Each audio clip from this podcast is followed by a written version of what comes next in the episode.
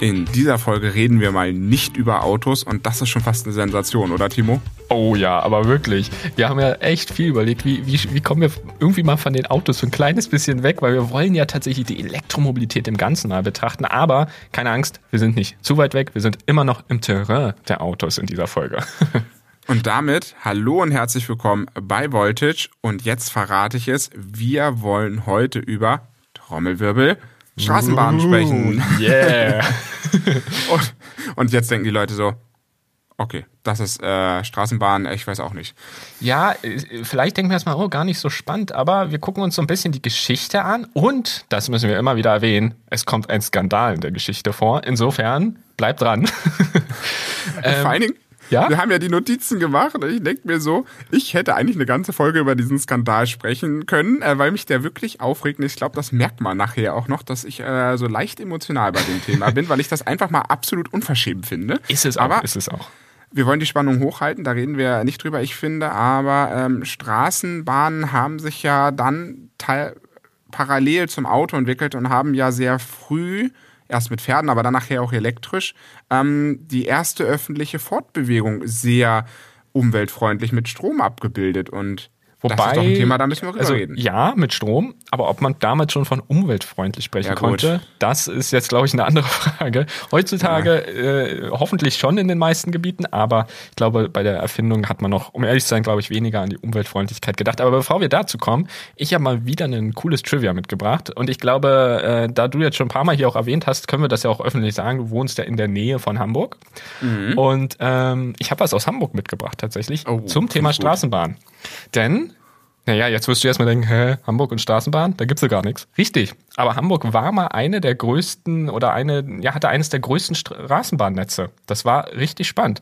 1984, äh, Quatsch, andersrum, 1894, so rum, eroberte die elektrische Straßenbahn die Hansestadt und 18, äh, 1980, Mensch, die Jahrhunderte, 1918, 1918, also äh, hier Erste Weltkriegszeit ungefähr, transportierte allein die Hamburger Straßenbahn zwei 100 Millionen Menschen. In Hamburg. Richtig, richtig spannend, muss ich sagen. Die Straßenbahnen wurden dann jedoch, wie man sich jetzt fast schon denken kann, ähm, ja, zu Buslinien umgebaut. Und äh, heutzutage gibt es, äh, so wie ich es jetzt herausgefunden habe, und ich habe dort auch noch nie eine gesehen, gar keine Straßenbahn mehr, denn 1978 wurden sie komplett entfernt. Aber es gibt noch ein paar Überbleibsel. Also ich weiß nicht, ob du die jetzt kennst, da du ja so ein bisschen mehr in der Region wohnst und lebst. Ein bisschen. Äh, also ein Überbleibsel befindet sich zum Beispiel in der sogenannten Dorotheenstraße in Winterhude. Dort, äh, geschützt vor der Witterung, wie es so schön heißt, verbringt dort ein Wagen der Baureihe V6, also ein, ein Straßenbahnwagen, ein, äh, in einem Supermarktparkhaus sein Abend so. Also das finde ich sehr spannend. Da kann man zum Beispiel noch was sehen aus der Geschichte. Oder auch am Lokstädter Baumarkt. Ich weiß nicht, ob du die Orte kennst. Ich kenne sie tatsächlich nicht, aber bin da jetzt auch nicht ganz so häufig unterwegs. Ähm, da war es so, dass äh, dort ein alter Straß, ein, also es gab ein altes Straßenbahndepot und ähm, ja, heute wird da noch an die alten Straßenbahnen erinnert und es gibt halt Verkehrshistor ist halt so eine verkehrshistorische Bedeutung und so ein denkmalgeschütztes Gelände. Also es gibt durchaus noch so ein paar Dinge, die an die Straßenbahn erinnern, aber im eigentlichen Stadtbild sieht man das in Hamburg gar nicht mehr. Sehr schade eigentlich, um ehrlich zu sein. Ich mag Straßenbahn sehr. Ich auch und ich wusste es sogar tatsächlich, oh, dass cool. Hamburg Straßenbahn hatten. Ich wusste bloß nicht, dass es so groß war und so ausgebaut war, aber es gab mal von einer Zeitung hier aus Hamburg ein, ein Projekt, da hatte man Bilder produziert, die äh, zweigeteilt waren, das äh, mit so einem Verlauf, das ist sozusagen die, die Mhm, heutige Ansicht und die Ansicht vor 100 Jahren. Ja. Und das war ganz spannend, weil man hat man nämlich die Straßenbahn so auf diesen historischen Fotos gesehen, wie sie durch die Stadt gefahren ist. Und auf der anderen Seite hat man gesehen, dass an vielen Stellen, wo heute in Hamburg äh, die U-Bahn fährt, insbesondere die U3, die hier oberirdisch fährt, Mhm. dass dann an derselben Stelle früher die Straßenbahn war. Ah, okay. Ja, also das das, ist ist, doch- das ist, das habe ich in der Recherche eh rausgefunden. Wenn Straßenbahnen entfernt wurden, dann kam meistens die fast gleiche Linie eben als Bus oder U-Bahn äh, tatsächlich wieder hervor. Ja, und das finde ich schon mal schon, das ist super spannend und ich finde es so schade, dass es Hamburg keine Straßenbahn mehr hat. Wir wollen ja heute auch ein bisschen über Berlin sprechen, weil Berlin hat ja heute noch ein sehr lebendiges Straßenbahnnetz. Ja. Nach meiner Ansicht zum Beispiel Dresden auch. Also mhm. Dresden hat ja auch mhm. zum Beispiel das, ähm, München nach meiner Ansicht auch. Ich glaube, Köln hat es auch. Also wir haben viele Städte, wo wir es noch haben, aber in Hamburg leider nicht mehr. Aber wo begann denn eigentlich die Geschichte der Straßenbahn? Und das finde ich auch toll. 1832 durchquerte weltweit die erste Straßenbahn die Stadtteile von Manhattan und Harlem. Woanders kann es sein, wenn wir über Manhattan sprechen? Natürlich in New York. In den USA hat die äh, Straßenbahn ihren Anfang gefunden und jetzt sagen alle anderen, also die einzige Straßenbahn, die ich in Amerika kenne, ist die in San Francisco. Ähm, das stimmt, die ist ja auch weltbekannt tatsächlich. Ne? Also Reden wir heute auch noch drüber, warum es in den USA erfunden worden ist und heute nicht mehr mit den USA verbunden wird. Aber wir müssen noch sagen, dass diese Straßenbahnen liefen noch nicht mit Strom, sondern mit Stroh, Karotten und Äpfeln, denn da waren noch Pferde dran. Ich finde, das ist schön, statt mit Strom, mit Stroh. ja, in gewisser Weise äh, stimmt das. Und äh, es ist tatsächlich, ähm, also weil man muss sich ja überlegen, wir haben ja auch schon mal über die Erfindung des Elektroautos gesprochen. 1888 wurde das Elektroauto erfunden und über 50 Jahre früher gab es die erste Straßenbahn. Also da ist es ja irgendwie schon fast logisch, dass sie dann halt nicht elektrisch fuhr. Und äh, damals war das tatsächlich so, dass circa 30 Fahrgäste äh, in drei Waggons Platz fanden. Und ähm, was ich auch sehr spannend finde, das ist hm, heute weniger vertreten. Gibt es an der einen oder anderen Stelle noch so, also wir kennen das zum Beispiel von der Gläsermanufaktur, da gab es das mal, aktuell leider auch nicht mehr. Äh, es wurden nicht nur Menschen befördert, sondern auch Waren und Lebensmittel transportiert mit der Straßenbahn. Und äh, heutzutage kennt man die Straßenbahn ja tendenziell eher wieder oder fast nur eigentlich als Beförderungsmittel für Personen. So, also das war damals, als sie erfunden wurde, auch noch eine andere Geschichte. Doch, da haben wir auch kurz vor der Folge noch drüber gesprochen. Man kann sich jetzt natürlich die Frage stellen, warum überhaupt eine Straßenbahn? Ich meine, man hatte doch Kutschen, man konnte doch mit den Kutschen fahren. So, irgendwann kamen dann noch die Autos, aber das halt noch ein bisschen später. So, warum also die Straßenbahn? So, hast du eine Idee, Falk? Ich meine, wir haben drüber gesprochen, aber trotzdem. Wir haben darüber gesprochen, das wäre jetzt äh, irgendwie mit meinem Kurzzeitgedächtnis nicht zu vereinbaren, wenn ich jetzt Nein gesagt hätte. Nein, ich habe keine Ahnung, über was wir vor zehn Minuten gesprochen haben. Ähm, es war ja tatsächlich so, damals waren ja die Infrastruktur, wo man seine Kutschen drauf bewegt hat, also sprich Straße beziehungsweise eher Wege, äh, natürlich nicht so ausgebaut, wie wir das heute kennen. Und so eine Kutsche hat auch so ein paar Federungsnachteile und da hat man sehr lange gebraucht, um da einen gewissen Komfort von der Kutsche ins Auto zu bekommen. Und deswegen hat man sich damals entschieden, äh, Schienen zu bauen und die haben halt einfach ein etwas smootheres äh, Fahrgefühl ermöglicht mit diesen Schienen und hat dann dadurch ein etwas komfortableres ja, Fahrerlebnis geschaffen, wobei ich fast von Komfort auch noch nicht sprechen würde, aber ich glaube, es war nee. bequemer als das, was man als Alternative zu der Zeit Auf jeden hatte. Fall, auf jeden Fall. Und äh, in Berlin, also deutschlandweit in diesem Sinne, wobei ich jetzt gar nicht weiß, ich glaube, ich glaube, es, doch, doch, das müsste in Deutschland auch die erste wahrscheinlich gewesen sein. Auf jeden Fall in Berlin kam dann 1865, also auch hier nochmal zum Vergleich, immer noch vor der Erfindung des Elektroautos, kam die erste sogenannte Pferdebahn äh, in, äh, trat in Aktion und das vom Brandenburger Tor nach Charlottenburg. Auch diese war noch nicht elektrisiert, also eben auch noch, äh, ich glaube in dem Fall von Pferden gezogen. Und ähm, ja, insofern wurde die tatsächlich äh, knapp drei Monate später bis zur heutigen Museumsinsel verlängert. Und die Endhaltestelle, und das finde ich besonders cool, ich habe es jetzt nicht wirklich überprüft in der Praxis, aber scheinbar soll die Endhaltestelle bis heute im Betrieb sein. Und das finde ich schon ganz geil. das ist halt auch so, man sieht viel an Verkehrsnetzen, was so historisch entstanden ist und wo wir heute drüber reden, was wir jetzt selbstverständlich wahrnehmen, dass viel schon äh, vor über 100 Jahren da war und wir es halt weiter nutzen. Macht ja auch, auch durchaus Sinn. Man muss ja auch nicht ständig alles neu erfinden, gerade bei solchen großen Infrastrukturprojekten. Das baut man ja auch nicht alle 50 Jahre um. Aber um jetzt endlich mal elektrisch zu werden, 1881, also nicht ganz knapp äh, 16, ja, 16 Jahre sind das danach. Ähm, und genau zehn Jahre nach Gründung des Kaiserreiches fuhr dann tatsächlich in Berlin auch die erste elektrische Straßenbahn und sie fuhr in Großlichterfelde. Ja, und die wurde entwickelt, man kennt sie heute noch von Siemens, wobei damals hießen sie Siemens und Halske. Und ähm, es ist so ganz leicht, also bei der Recherche habe ich so nicht ganz herausfinden können, Sie sprechen von der ersten elektrischen Straßenbahn der Welt. Das sagt Siemens bis heute. Es gibt allerdings auch so ein, zwei Quellen, die davon sprechen, dass in, den, in New York, worüber wir ja auch schon kurz hier gesprochen haben, dass dort die erste elektrische Straßenbahn der Welt fuhr. Das ist irgendwie, ich, ich persönlich konnte es nicht genau herausfinden. Ich weiß nicht, ob du da mehr Details gefunden hast, aber die erste elektrische Straßenbahn ähm, Deutschlands ist es auf jeden Fall und möglicherweise halt in Berlin sogar die erste der Welt. Und das finde ich schon sehr spannend, muss ich sagen, dass Deutschland häufig so ein, äh, so ein fortschrittliches äh, Land im Sinne der Technologie Technologieentwicklung war. Und ähm, ich meine, auch beim Auto. Ich meine, jeder weiß irgendwie gefühlt auf der Welt, dass das Auto aus Deutschland kommt. Und das finde ich schon echt spannend. Aber das mit den Erfindungen, wer jetzt wirklich als erstes weltweit war, das ist halt auch immer so eine Definitionssache. Ich glaube, da hatten wir uns auch in der Folge über Erfindung des Elektroautos. Was gilt jetzt wirklich als Auto, Dreirad, ja, Vierrad, ja. elektrisch, nicht elektrisch? Ich, das ist super schwierig und ich glaube, das hat man auch immer an den Themen bei Straßenbahn, egal was. Ähm, dann war der eine vielleicht in seiner Garage schneller, hat es aber nicht als Patent angemeldet. Der eine hatte das schon irgendwie ein Jahr vorher, obwohl die Erfindung schon da war. Also das ist immer, glaube ich, eine Definitionssache und ich glaube, auch schwierig zu greifen. Gehen wir weiter, 1898, also nochmal 17 Jahre, kurz vor äh, dem Jahrhundertwechsel, hat man so leicht probiert, wie man dieses Projekt Straßenbahnen noch optimieren kann und man hat einen sogenannten elektrischen Straßenbahn-Omnibus entwickelt. Der sollte, glaube ich, beides abdecken. Ne? Er sollte sowohl auf Schienen fahren können, er sollte aber auch mit dann sicherlich äh, auch Oberleitungen oder irgendwas ähnliches seine Stromversorgung bekommen.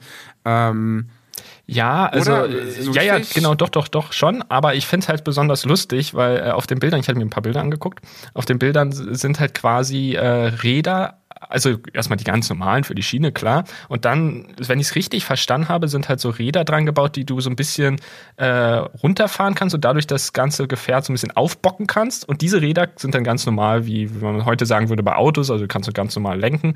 Und äh, damit kann er dann quasi zu so einem Omnibus werden. Und in dieser Zeit soll er äh, mit einem Akku weiterfahren, also batteriebetrieben. Und dann soll er halt irgendwann wieder auf die Schiene fahren. Ich finde das Prinzip irgendwie spannend, aber es ist tatsächlich so ein bisschen, wo du dir denkst, na ja, für was ist das jetzt genau? Heute würde man wahrscheinlich sagen, irgendwie so äh, letzte Meile, Last Mile, irgendwie so, ne? Also, dass du dir denkst, ja, okay, für alle, die irgendwie jetzt nicht direkt an der Schiene wohnen, kann der irgendwie nochmal einen kleinen Umweg als Bus fahren oder so. Aber es ist eben auch ein erfolgsloses Projekt gewesen. Auch damals war das irgendwie nicht so richtig äh, angesagt. Aber ich fand das Konzept trotzdem echt spannend, muss ich sagen. Was daraus aber hängen geblieben sein dürfte, sind, dass es Busse ist, glaube ich, nicht in Deutschland, das ist eher Richtung Osteuropa mehr der Fall, dass es ja auch Busse mit Oberleitungen gibt. Ja. Und ich glaube, daraus äh, hat sich die Entwicklung dann eher entwickelt, dass man gesagt hat, okay, der Bus muss jetzt nicht unbedingt auf der Schiene fahren, aber er kriegt trotzdem den Strom von der Oberleitung.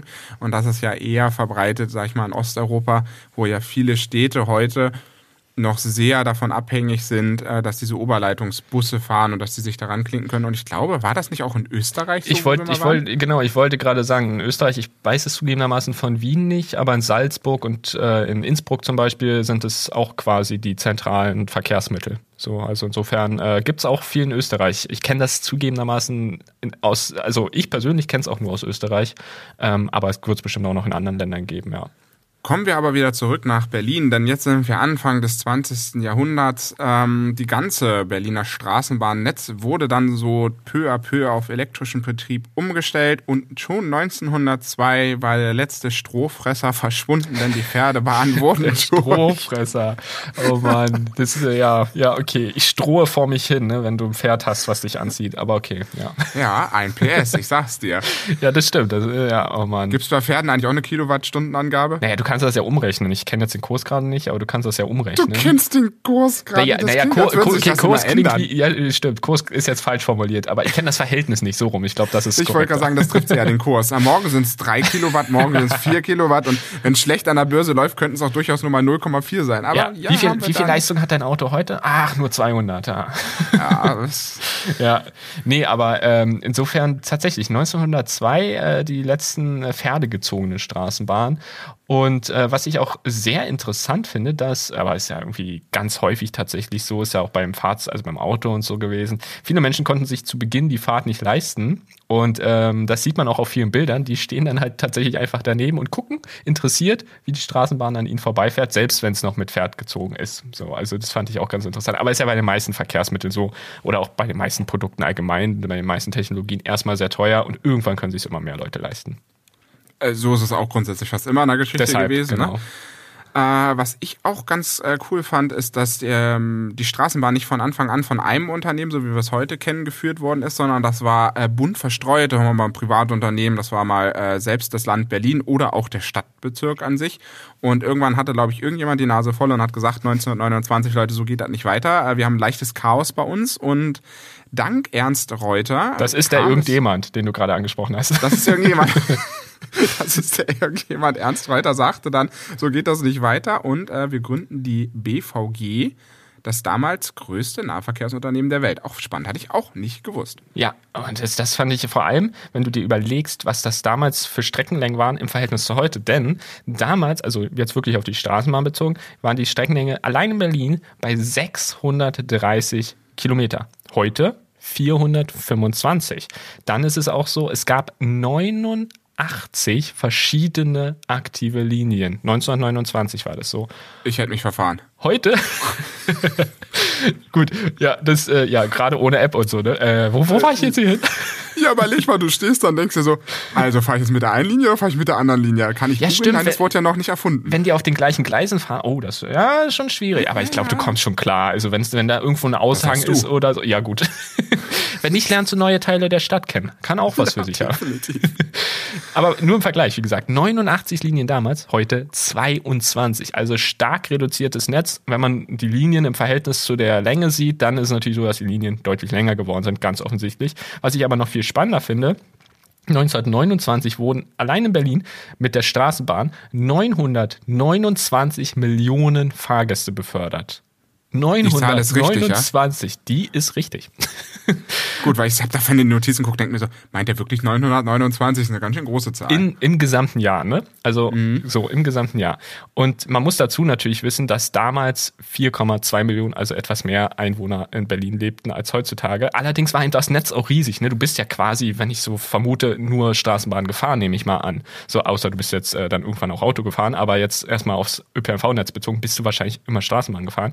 Und äh, 2018, also ungefähr heute, waren es 204 Millionen, also ähnlich viel wie Hamburg. Warte, wann hatte das? Ich gucke in die Notizen. Ähnlich viel wie Hamburg 1918 hatte. und äh, das finde ich sehr, sehr spannend. Und vor allem äh, die Anzahl der Einwohner hat, wie gesagt, mit inzwischen dreieinhalb Millionen auch etwas abgenommen. Aber es ist einfach nur dieses Verhältnis so deutlich, wie wertvoll und wie wichtig die Straßenbahn so 1929, also als die BVG entstanden ist, überhaupt war. Ne? Also das finde ich halt sehr erstaunlich. Ja. Und jetzt sage ich dir, Timo, hm, ich habe ja auch lange in Berlin gelebt und ähm, lange im Westteil der Stadt gelebt und ich dachte mir so, Straßenbahn kenne ich als Westberliner nicht. Ähm, mhm. Als Ostberliner ist das was anderes. Der Osten von Berlin ist ja sehr, sehr gut angeschlossen und jeder, der in Ostberlin heute wohnt, sag ich mal, auch wenn es die Stadtteilung natürlich nicht mehr gibt, aber nur mal so von der groben Einteilung, dass der östliche Teil der Stadt sehr viel durch Straßenbahnlinien durchzogen ist und der westliche Teil nicht. Das hat mich ja auch schon immer fasziniert und ich habe immer gedacht, das kam auch durch die Teilung von, von, von Berlin. Und äh, tatsächlich hat der Krieg und die Teilung da nicht ganz unschuldig das hinterlassen, dass wir heute so ein sehr geteiltes Netz haben, weil ja klar, im Krieg na, Benzin und Diesel wurde für militärische Zwecke verwendet. Ähm, und auch eine große Zerstörung von Berlin hat sicherlich einen Teil dazu beigetragen, obwohl man ja auch relativ schnell wieder was aufgebaut hat. Ne? Aber die Teilung hat dann der Straßenbahn tatsächlich auch die Teilung im Netz gebracht. Genau, also bei zum, zum Zweiten Weltkrieg vielleicht noch die Worte, es war wirklich eindrucksvoll, wie schnell dann die ersten Straßenbahnlinien wieder fuhren. Es waren teilweise nur Tage vergangen nach dem Kriegsende und es fuhren dann die ersten Trams wieder und das äh, finde ich wirklich sehr, sehr äh, beeindruckend. Aber zur äh, West-Ost-Teilung, denn genau wie du sagst, im Grunde ähm, wurde das Netz wirklich geteilt. Also es gab dann 36 Straßenbahnlinien, die von Westteil übernommen wurden. Da hieß übrigens die BVG weiterhin BVG, hat den Namen nicht geändert. Ist dann im Westberlin immer noch BVG. Und im Ostteil waren es 13 Straßenbahnlinien. Ich vermute mal, es lag einfach an der geografischen, also da, wo es, wo die Linien eben größtenteils vorkamen. Also ich glaube, das würde einfach der Grund gewesen sein. Und im Osten wurde eben die BVG dann noch erstmal umbenannt in BVG Ost, also so wie irgendwie gefühlt alles erstmal immer Ost irgendwie drangehangen oder so. Aber dann in den späteren Verlauf der Jahre wurde sie dann wirklich richtig umbenannt in sogenannte VEB Kombinat Berliner Verkehrsbetriebe. Kurz, ganz lustiger Funfact für alle Fußballfans, BVB. ja, damals ist man noch mit der BVB gefahren. Ja, genau. Ähm, ja, und da ist es halt so, in Westberlin, wie gesagt, 36 Straßenbahnlinien, fragen sich jetzt wieder alle Westberliner, Hä, was für Linien? ähm, ja, es gab nämlich eine Änderung in Westberlin der Verkehrspolitik. Denn 1954 sagte man sich, und das finde ich alleine schon diesen Gedanken zu haben, ne? also aus heutiger Sicht kaum noch nachzuvollziehen, die Straßenbahn ist veraltet und wird als überflüssig betrachtet. Man baut eher die U-Bahn-Linien aus und die Omnibusstrecken. Ne? Und ja. heute folgen viele der Omnibuslinien genau diesen alten Straßenbahnlinien. Das ist heute für uns eigentlich völlig eigentlich nicht zu verstehen, dass man damals gesagt hat, komm, die fährt elektrisch, ähm, wir ersetzen das jetzt gegen einen Dieselbus. Ja. Aber gut, die hatten natürlich damals noch nicht die Chance, den Strom wirklich so zu produzieren wie heute, äh, dass der wirklich grün wird. Das heißt, vielleicht an der einen oder anderen Stelle dem Zeitgeist geschuldet, aber was man den Städten damit angetan hat. Ne? Also wie, also Hamburg ist echt gut angebunden, was mittlerweile U-Bahn angeht. Die haben das wirklich straight durchgezogen. Ähm, aber auch da gibt es immer noch viele Buslinien, die man nehmen muss, um wirklich an sein Ziel zu kommen. Und wenn man sich mal überlegt, wir hätten heute eigentlich weiterhin diese Verkehrspolitik behalten, wie sie vor diesen Beschlüssen waren, hätten wir heute eigentlich in Deutschland noch ein viel stärkeres öffentlicheres Netz. Und man merkt ja heute, dass genau diese Entscheidung von damals dazu führt, dass eine U-Bahn diesen Verkehrsfluss in Berlin gar nicht mehr regeln kann. Also ich muss es immer sagen, ich komme ja nur jetzt hier aus der Nähe von Hamburg. Ich fahre hier nicht so viel öffentliche, weil der Ort einfach nicht groß genug ist.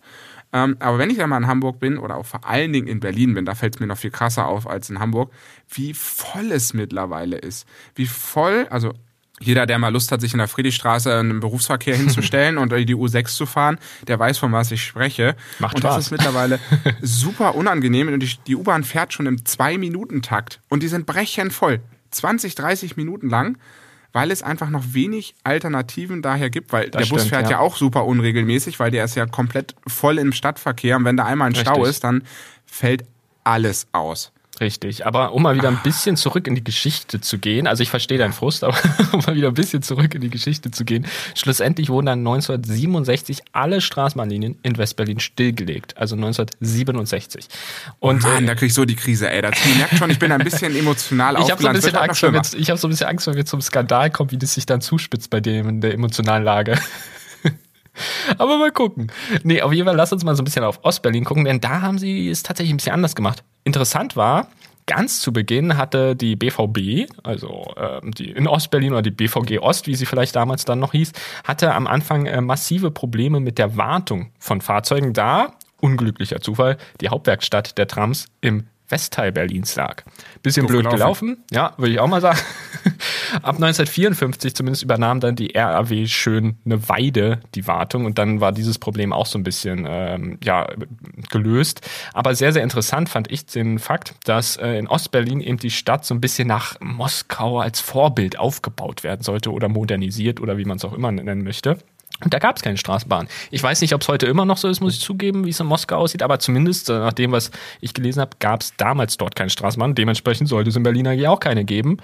Und ja, dann hat sich eigentlich äh, die BVG Ost bzw. die BVB äh, auch daran gemacht, die Stilllegung des Netzes in Auftrag zu geben. Fand ich auch sehr interessant, aber es hat dann sich doch alles ein bisschen anders entwickelt.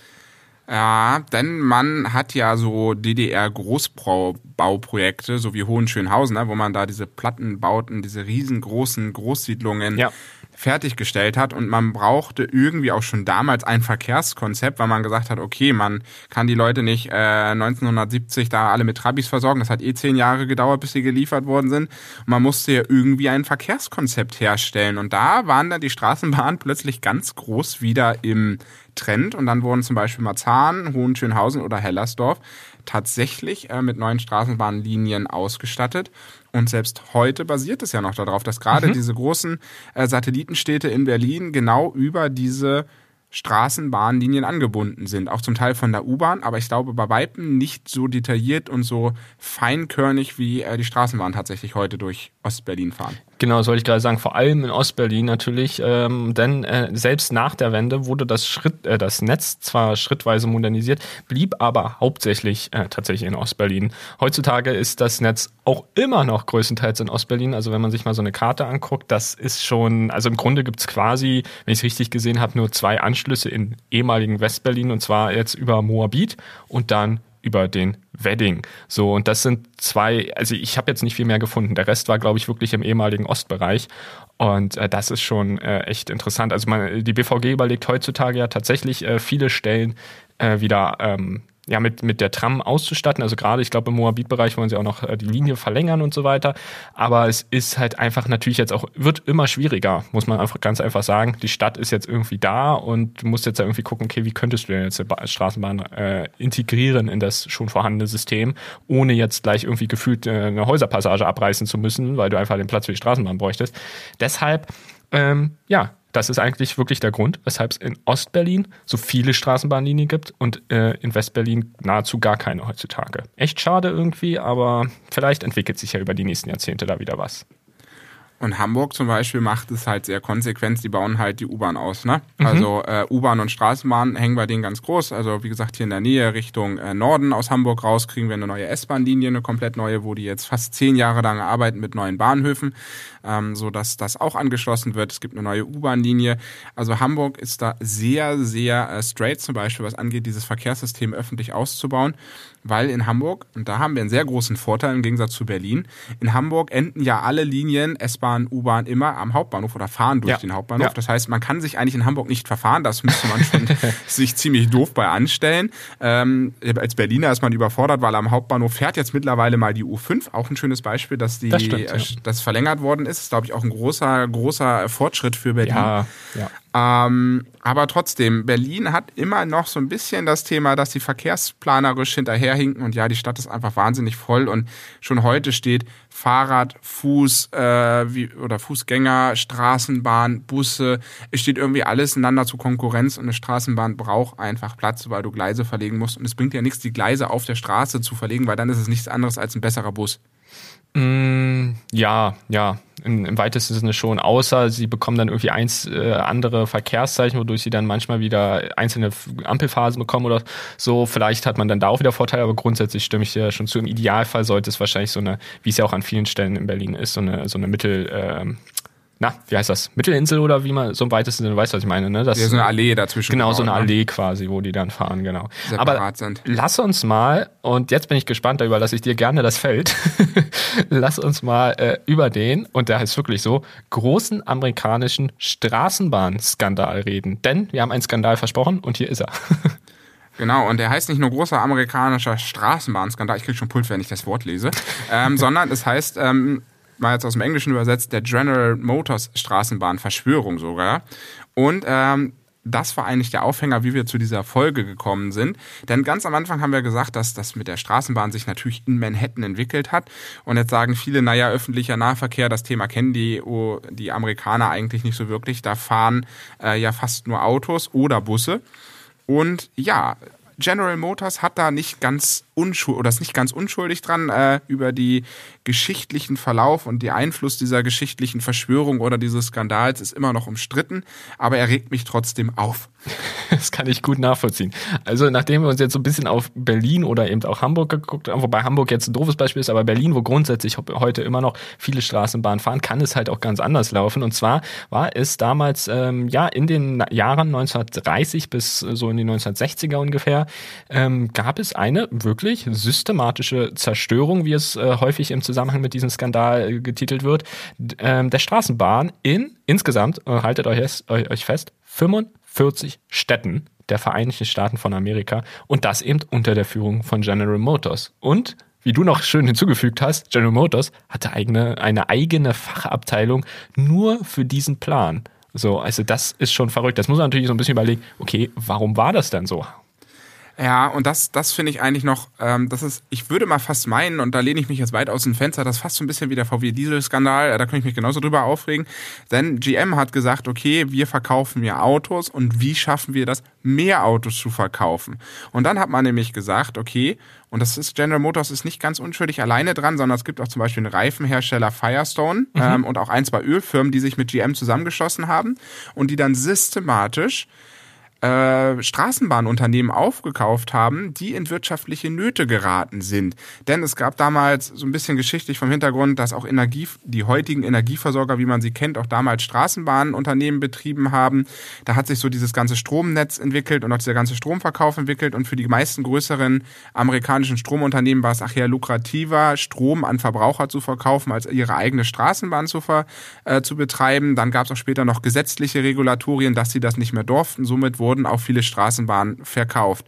Und anstatt diese Straßenbahn an jemanden zu verkaufen, der dieses System fördert, hat GM sie aufgekauft mit dem einzigen Ziel, und das, das finde ich so skandalös, die stillzulegen und abzubauen mit dem Ziel, dass die Leute nachher mehr Autos kaufen. Punkt eins. Und das zweite, dass man dann die sogenannten Busse einsetzen kann und die sogenannte Greyhound Buslinie einsetzt. Die ist ja weltbekannt. Ja. ja. Also in jedem amerikanischen Film sieht man diese grauen Busse, diese Greyhounds. Ähm, das waren damals alles GM-Busse. Und man hat ganz aktiv gesagt, die Leute sollen mehr Autos kaufen und wir wollen unsere Busse verkaufen. Die Reifenhersteller haben gesagt, wir wollen gerne unsere Reifen verkaufen und die Ölfirmen haben ihr Öl und ihr Sprit dafür verkauft. Also das war alles eine Absprache, sodass man gesagt hat, nein, wir wollen den öffentlichen Verkehrsmittel nicht haben und GM ist bis heute nicht ganz unschuldig daran, es gab natürlich auch ein paar andere Trends, muss man immer dazu sagen, nicht ganz unschuldig daran, dass es heute weniger öffentlichen Nahverkehr in den USA gibt. Denn anders als bei uns, wo hat man ja sich ein Konzept überlegt. Man hat gesagt, okay, wir legen die Straßenbahn still und ersetzen sie, nicht immer, aber viel durch U-Bahn. Und Amerika hat man es einfach anders gemacht. Man hat das Ding einfach wegrationalisiert und hat entweder gar nichts mehr hingebaut oder dann vielleicht einen Bus. Ja. So, und der Rest ist einfach nur Autofahren. Und das ist doch, also das, das ist total verrückt, oder? Dass das überhaupt damals ging, dass das so organisiert war, dass in die Breche zu fahren. Ja, ja. Also das ist auch immer so die größte Frage, die ich mir stelle, dass wie, wie das, ähm, also dass das nicht irgendwie währenddessen aufgeflogen ist oder irgendwas und dass man nicht währenddessen schon äh, Gericht, also rechtliche Schritte dagegen einleiten konnte, sondern dass das wirklich so funktioniert hat. So und äh, es ist tatsächlich, so wie du es ja auch schon gesagt hast, irgendwie immer so ein bisschen umstritten, was für Auswirkungen es tatsächlich hatte. Denn zum Beispiel ähm, der, der Weg von der Straßenbahn hin zum Bus, so wie du es ja auch schon kurz so ein bisschen angeschnitten hattest, der, den gab es zum Beispiel auch in vielen europäischen Städten, weil einfach die Gewinnmarge bei Straßenbahnen Jahren immer geringer wurde im Laufe der Zeit. Und dadurch ähm, hat man tatsächlich so ein bisschen den, den Punkt gehabt, das gab es auch woanders. Das gab es nicht nur in den USA. Also vielleicht, vielleicht wäre dieser Wandel in den USA auch ohne diesen Skandal gekommen. Aber äh, was durchaus schon anders gewesen wäre, könnte ich mir vorstellen, und das ist auch immer so ein bisschen so in der Theorie, ist, dass äh, erst ab den 1980ern wieder Stück für Stück Straßenbahn oder auch andere Stadtbahnnetze in den USA ähm, aufgebaut oder ausgebaut wurden. Und deshalb äh, ist tatsächlich auch dieses, diese, diese, diese Stadtbahnnetze, deshalb sind die auch in den USA teilweise so spärlich oder eben auch nicht so groß anzutreffen, wie zum Beispiel hier in Europa an vielen Stellen. Und ähm, das finde ich schon, also ich, ich verstehe deinen Frust komplett, denn ich denke mir auch, was ist das für eine Frechheit? also, es ist auch freundlich formuliert. Also, das ist, wenn man sich zum Beispiel, wenn man mal so ein bisschen danach ähm, auf, in Suchmaschinen sucht, dann findet man auch Fotos, da liegen Straßenbahnwaggons übereinander gestapelt, 40 Stück oder so. Und die liegen wirklich auf so einem riesen Haufen auf so einer Müllkippe. Und du denkst dir so, ja, okay, natürlich, wenn es jetzt kaputte sind, okay, aber das waren ja durchaus nicht unbedingt kaputte Waggons. Das ist halt genau dieser Punkt. Und das ist so erschreckend irgendwie. Und äh, dementsprechend finde ich, passt der Titel auch durchaus mit dem großen amerikanischen Straßenbahnskandal. Aber ist halt irgendwie dann durch GM ganz anders in den USA gelaufen als in dem Großteil von Europa. Ja, was mich daran auch stört, ist halt einfach, leider hat man das ja immer wieder. Deswegen ist auch so ein bisschen die Parallele bei mir im Kopf mit Volkswagen. Ich finde manchmal, dass Autohersteller so eine unfassbare Arroganz haben. Das fällt mir heute an einer oder anderen Stelle immer noch mal auf, dass es halt immer heißt, ähm, sie haben halt immer schon eine größere Marktmacht. Das war ja damals, ne? Die sind ja gerade erblüht, ne? So wie GM und äh, GM hat sich das auch nicht nehmen lassen, die erste Straßenbahn gleich in Detroit abzubauen. Also war auch nicht ganz ohne Grund. Aber mich mich mich kotzt manchmal ehrlich, wenn ich das mal so ganz offen öffentlich sagen darf, an, dass es manchmal so eine Arroganz ganz da ist. Ne? Damals mit dem großen amerikanischen äh, Straßenbahnskandal, dass man diese Straßenbahn abgebaut hat. Ich finde aber auch, das ist nicht ganz unser Thema heute, aber auch mit dem Dieselskandal, dass man Kunden bewusst getäuscht hat, dass man Kunden bewusst vorgehalten hat, das Auto verbraucht weniger. Und dass es heute immer noch so den Trend gibt, ähm, auch Leider muss ich da auch in dem Zusammenhang, um fair zu bleiben, auch BMW benennen, die mit so einer komischen XM-Studie da so, so einen Klotz gebaut haben, wo man sich denkt, designtechnisch unfassbar. Das ist, da denkt man sich manchmal, das ist einfach nur ein Schlag ins Gesicht. Ja, das regt mich manchmal so auf, dass ich mir denke, ja, es ist gut und ähm, jeder hat sein Recht, sein Produkt zu entwickeln und auf den Markt zu bringen und der Markt der unsichtbare Markt regelt das dann an. Aber ich habe manchmal so das Gefühl, die Arroganz, das nervt mich einfach. Mhm. Und das zeigt es damals auch mit diesem Skandal und ich finde es umso schade, oder umso, schade ist glaube ich kein richtiges Wort, aber ich finde es äh, ich find's traurig, ich glaube, das trifft es besser, dass es diese Arroganz sowohl damals schon gab, als dass es sie heute auch noch gibt. Aber man muss ja auch sagen, kommen wir wieder da ein bisschen zum Heute. Ähm, es, es wird ja, also wenn wir jetzt wieder in den Straßenbahnbereich gehen, es wird ja wieder daran überlegt, die Netze auszubauen. Gerade in Berlin zum Beispiel gibt es einen relativ aktuellen Fall, der ähm, so circa vor einem Jahr, im April 21, äh, so ein bisschen in den Medien aufgekommen ist. Und zwar ging es darum, dass es den Plan gibt, die M10 vom U-Bahnhof Warschauer Straße über, und das ist halt der wichtige Punkt, den Görlitzer Park bis zum Hermannsplatz zu verlängern. Und äh, gerade bei der Querung des Parks, da haben natürlich jetzt, äh, gibt es natürlich wieder äh, andere Interessen, die sagen, na ja, ich bin ja Fußgänger, ich will nicht so eine blöde Straßenbahn im Park, da gibt es durchaus Anwohner, denen das nicht gefällt. Aber und das vielleicht so ein bisschen als äh, langsames Fazit für die ganze Straßenbahnentwicklung. Ich finde das spannend, dass so eine Technologie, die schon über 150 Jahre alt ist, so also grundsätzlich, die elektrische jetzt nicht ganz, glaube ich, aber grundsätzlich über 150 Jahre alt ist, ähm, dass sie jetzt heutzutage ein fester Bestandteil der aktuell sogenannten Verkehrswende ist und ernst genommen wird. Denn eine Stadt, die weniger Autos haben soll, weniger Lärm haben soll, weniger Abgase haben soll, die kommt eigentlich um eine Straßenbahn, wenn man ganz ehrlich ist, nicht wirklich drumherum. Na klar, du könntest jetzt auch Elektrobusse nehmen, ähm, aber eine Straßenbahn ist da irgendwie rein umwelttechnisch schon immer wieder so ein Symbol. Und auch wenn man sich aktuelle Umfragen oder Videos anguckt, äh, die meisten finden die Straßenbahn aufgrund der Umweltverträglichkeit so toll. Und das finde ich sehr, sehr spannend wie so eine Technologie praktisch äh, immer wieder so ein Auf und Ab hatte und aktuell, würde ich sagen, vom Image auf jeden Fall her, tendenziell wieder in so einem Aufwärtstrend ist. Und damit haben wir wieder einen Puzzlestein besprochen für äh, die Verkehrswende, die vor uns liegt. Und ich finde gut, ähm, da habe ich mich jetzt äh, gut äh, raus, wieder gut abgeregt ist. ähm, ich merke schon, du kannst auch gerne noch was erzählen, wenn dir da was auf dem Herzen liegt. nee, ich finde das einfach gut, dass äh, wir auch so offen diskutieren ne, über die verschiedenen Technologien, auch dass die Städte jetzt so offen drüber reden, äh, dass sich gerade super viel bewegt. Und ich finde es toll, ich mag Straßenbahn fahren nach wie vor. Ähm, Sie stehen natürlich immer in Konkurrenz mit Bussen, aber es ist halt ein Verkehrsbaustein. Man wird sicherlich einen Teil mit U-Bahn, mit S-Bahn, mit Straßenbahn, mit Bussen, ähm, mit Autos, egal wie, sind ganz viele Puzzlesteine, die in der Stadt zu einer erfolgreichen öffentlichen äh, Fortbewegung führen. Und das finde ich doch umso wichtiger. Und umso wichtiger finde ich auch heute, dass wir wieder über Straßenbahn reden und auch viele Städte da wieder Pläne haben, es einzuführen. In den USA wurde ja auch wieder begonnen, ab 1980, wie du ja schon sagtest, wieder Straßenbahn einzuführen, um auch da wieder ein bisschen mehr öffentlichen Nahverkehr zu integrieren. Damit sind wir durch für heute, oder?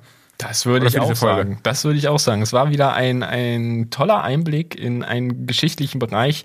Und ich persönlich muss immer sagen, so langsam so langsam haben wir immer mehr Puzzleteile. Wir hatten das, die Erfindung des Elektroautos, dann hatten wir also Tesla des 20. Jahrhunderts im weitesten Sinne. Also falls euch das mal interessiert, es gab im letzten Jahrhundert auch schon einen großen Hersteller, Detroit Electric hieß der, den meisten gar nicht so bekannt, aber einen wirklich großen Hersteller. Falls ihr da Interesse habt, mal mehr drüber zu erfahren, ähm, ja, dann hört doch gerne in die entsprechende Folge rein. Ich weiß jetzt gar nicht mehr, welche Nummer das war, aber ihr findet die auf jeden Fall unter Detroit Electric. Ich glaube, äh, das Tesla des 20. Jahrhunderts haben wir es genannt, also auch so wieder so ein weiterer Baustein. Und jetzt jetzt der Straßenbahnbaustein. Ich denke mal, irgendwann, ohne jetzt schon was zu verraten, denn glaube, ganz genau wissen wir das auch noch nicht, aber irgendwann werden wir vielleicht auch noch mal in den Bereich der Züge einsteigen, in den Bereich der Schiffe und vielleicht auch in den Bereich der Flugzeuge. Denn alles zusammen ergibt schlussendlich das, was wir, glaube ich, tagtäglich nutzen. Flugzeuge jetzt vielleicht nicht tagtäglich, aber grundsätzlich. Kommt drauf an, ne? Wenn du ja, ein okay. eigenes hast. Das, das stimmt, das stimmt. In meinem Fall auf jeden Fall nicht tagtäglich. und ähm, ja, lange Rede, kurzer Sinn. Äh, ich sehe das auch so, dass wir hier wieder ein weiteres Puzzleteil erschlossen haben und das wieder eine sehr interessante Folge war. Hast du noch was anzuschließen? Nö, du darfst auch, du darfst die Folge wieder beenden, so wie immer. Alles klar. Ja, cool, super. Dann äh, wie immer äh, hören wir uns in zwei Wochen wieder. Wir müssen sagen, wir wissen selbst noch nicht genau, was uns für ein Thema in zwei Wochen erwartet. Also lasst euch überraschen, genauso wie wir uns überraschen lassen. Vielen Dank auf jeden Fall fürs Zuhören äh, an dieser Stelle. Und ähm, ja, an der Stelle vielleicht auch nochmal kurz den Hinweis, wenn ihr wollt, könnt ihr uns natürlich gerne bewerten. Auf Spotify geht das inzwischen auch oder eben auf Apple Podcast. Würde uns sehr freuen. Ansonsten bleibt gesund und bis in zwei Wochen. Tschüss.